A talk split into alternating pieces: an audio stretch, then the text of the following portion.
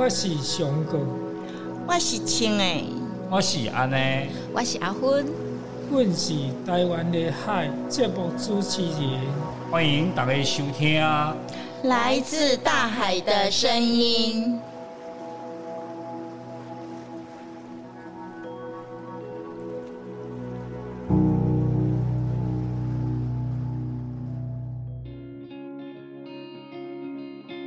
阿芬呐，听新闻报道说，垦丁有小海龟出生了，真的是很稀奇呢。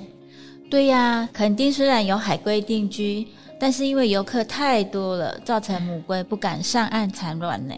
游客太多会有什么影响呢？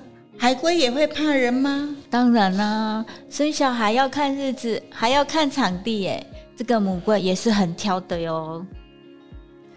顶一届咱有讲过，迄个乌白顶粪扫囡仔多多，害强强他们庄内的海，当接要下迄个粪扫占满，安尼是毋是也会害着海龟上岸路更加辛苦？没错，而且那些垃圾还会被海龟们误以为是水母，就吃下肚，真的是很可怕呢。要是这样，我们有没有什么办法可以解决呢？有啊，就是做净滩啊，在这个沙滩上面捡垃圾做调查啊。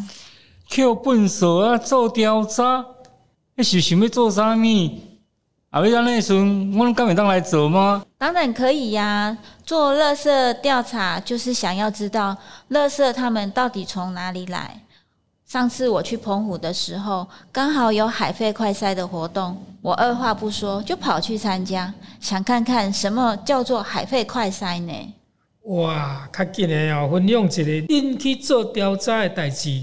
这个活动哈，事前要先去上课，然后学习如何在海边做调查，还有到海边现场的时候呢，要拍照。捡完垃圾之后呢，还要再数数看到底捡了几袋的垃圾袋呢？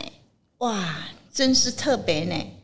那台湾有没有类似的团体，也是在做这样的事情呢？有啊，伫迄个电视上时常可以看到绿色和平的广告，有一只大北极熊迄个。电视上也会看到海洋委员会或者是环保团体的消息呢。听你安尼讲，我那亲像冇看过哦。这样应该介绍这些团体给村长知道啊，这样他们就可以拯救村子了吧？不然这样，我们先来听看看海龟强强他们到底想到了什么办法。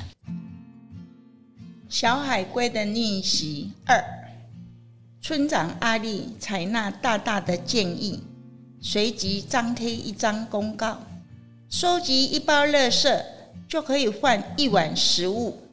并把这个发放食物的工作交给大大。就在村民们认真看着公告时候，大大告诉赤溪龟女朋友香香：“你明天记得拿垃圾来换食物，我会给你特别的待遇哟。”公告后的隔天，海龟村民们开始收集垃圾去换食物，结果强强收集一大包垃圾，只换到一小碗食物。当他看到轮到香香时，香香只收集一小包垃圾，却换到比他更大的食物。强强心想：为什么香香用遐少的粪扫就当换遐大包的，真正不公平啦！于是强强偷偷观察很多天，发现大大发食物的时候，都随自己高兴，交钱跟他比较好的村民。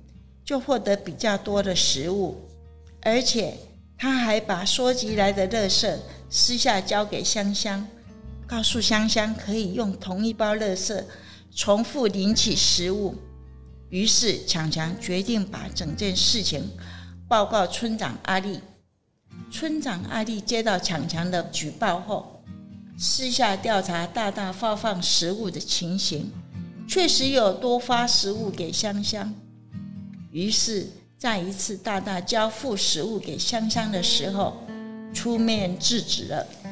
大大，你被举报发放食物不公平，我没有啊，每个村民我都是给一碗食物。当初公告又没有说一碗食物有多大碗。大大持续跟阿力村长争辩，村长阿力又告诉大大，你还被举报，把收来的垃圾再交给香香，让他可以重复领取食物，这就是不对的行为。我知道错了，下次不会再犯。村长阿力，你身为执法人员还犯法，我要处罚你减一百公斤的垃圾。村长阿力听了大大的话之后，发现自己第一次的公告不够清楚，于是修改奖励公告。凡幸福村民收集一公斤的垃圾，可以换十公克的食物。这个事事想到的办法很有趣，而且又很实用，拿垃圾来换食物，这就跟我们会拿回收物去环保站换生活用品是一样的嘛。他们也遇到一个问题，就是不公平的交换，还有不公平的管理员。不过后来村长有发现，并且去做改善，算是可喜可贺了。不知道改了规则以后，他们收集的垃圾量会不会减少？那我们就期待下回了。绿色环保要做好，海洋生态没烦恼。期待空中再相会，下一摆继续收听《台湾的海》这个节目。如果大家想要知道这节目更多的资讯，请上 FB 搜寻志邦公益馆或家事 A 健康哦。